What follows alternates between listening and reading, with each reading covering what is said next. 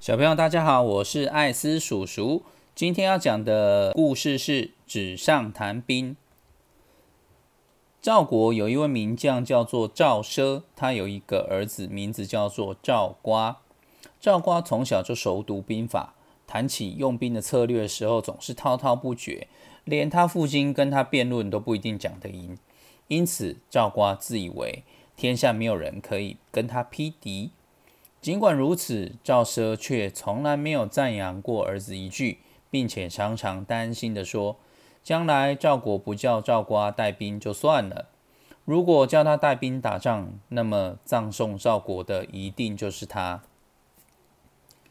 公元前二六二年，秦军大举进攻赵国，两军在长平对垒，战云密布。当时呢，赵奢已经死了，蔺相如又生病。赵国只好派上了年纪老迈的廉颇坐镇。出战几次，赵军连连失利。随后，廉颇老将军改变战略，紧闭不出。战争拖了三年，秦军的补给困难，渐渐有些慌了。于是呢，就派间谍潜入赵国，散播流言，说道：“秦军谁都不怕，就怕赵瓜担任大将军。”谣言传入宫内，赵王正为战事毫无进展而愁眉不展，便准备启用赵国。蔺相如当时生病，听到这件消息之后，就赶忙跑去宫里面劝谏赵王，说赵瓜难以委以重任。甚至赵瓜的母亲也上书赵王，告诉他说赵瓜只会空谈。难以担任这个重要的任务，但是赵王固执不听他们的劝告，果然撤回廉颇老将军，任命赵瓜做了大将军。赵瓜一到了前线，立刻改变战略，撤换了不少军官，一时弄得军心惶惶。秦国的将军白起知道这些情况之后，深夜派出一支骑兵偷袭赵营，随后假装败退。趁机切断了赵军的粮道。赵瓜不知道秦军退败是有诈的，率军追赶，只听到一声锣鼓，杀出了一个伏兵秦军，把赵军拦腰切成两半。就这样，赵军被围困了四十多天，树皮草根都吃光了，军心大乱。赵瓜眼看熬下去也是活活饿死，便率军突围。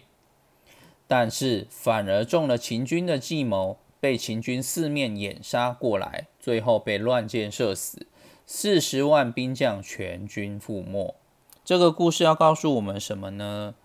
我们在艾斯亲子理财故事这么多集里面，谈了很多心法、操作方式、投资哲学以及投资历史等等。可是如果你没有真正的投入市场的话，就不会有实质的收获，就跟纸上谈兵一样，必须真的拿资金进入市场，投入像战场般的市场，才能了解适合自己的投资哲学。交易员间流传一则老故事：有个人将和别人决斗，他吹嘘自己是神射手，能在白马之外举枪打中高脚酒杯的杯角。同伴说：“是啊，但是拿起装有子弹的手枪指着你的心脏的时候，你能做到同样的事情吗？”纸上谈兵一样，无法让你体会做投资决策的过程中那种辛苦赚来的钱，在市场中投资股票时所承受的压力。投资难免会经历希望、恐惧、激愤和贪婪等各种复杂的感受。所以，艾斯叔叔要鼓励所有爸爸妈妈们和小朋友们，既然已经有一定程度了解投资的哲学与理论之后，就要试着开始投入市场。那投资的第一步就是要开自己的证券户头，才可以在股票市场交易。开户的话，需要双证件以及印章，就可以在券商开立台股证券户。或者是美股付委托。那如果要帮小朋友开户的话，还需要户口名簿以及第二证件如健保卡还有印章。那父母双方的双证件、印章也是需要的。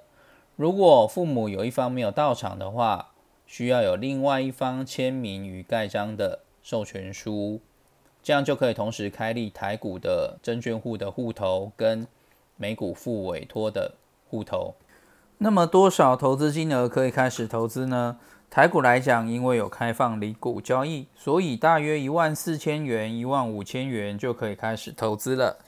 因为手续费最低门槛是二十块钱台币。然后手续费的费率是千分之一点四二五，推算回去只要约一万四千以上就有达到最低门槛了。美股付委托的部分则依据每一个券商的状况有所不同，手续费最低门槛每笔最少需要收到十五块到五十块美金不等，手续费的费率也各自有不同，所以请大家各自去做比较。如果美股会在意手续费的人，可以考虑用护照的资料开办美国的券商。担心英文的话，可以考虑第一证券，它有中文的界面。开完之后汇款过去就可以买卖美股，然后手续费是零元。不管买一股买两股，它的手续费都是免费的。但是如果资金放在美国券商的话，百年后有什么状况时，需依照美国的税率。通常一般人是没有办法处理的，会请当地的律师和会计师协助处理，会花费一笔不小的费用。如果选择在台湾的券商的话，则是依照台湾的税率去处理，课税的比重相对比较轻，然后我们处理起来也会比较方便。这部分开户者需要自行去衡量。那么今天的内容就到这里为止，主要是希望大家可以踏出第一步，开始执行投资。不管是赚是赔，相信都会累积到宝贵的经验。投资失败学习到的经验，永远是最宝贵的养分。我们可以适时的调整自己的做法，会学到更多。那么今天的内容就到这里为止，感谢大家的收听，祝大家投资顺利，早日财富自由，谢谢。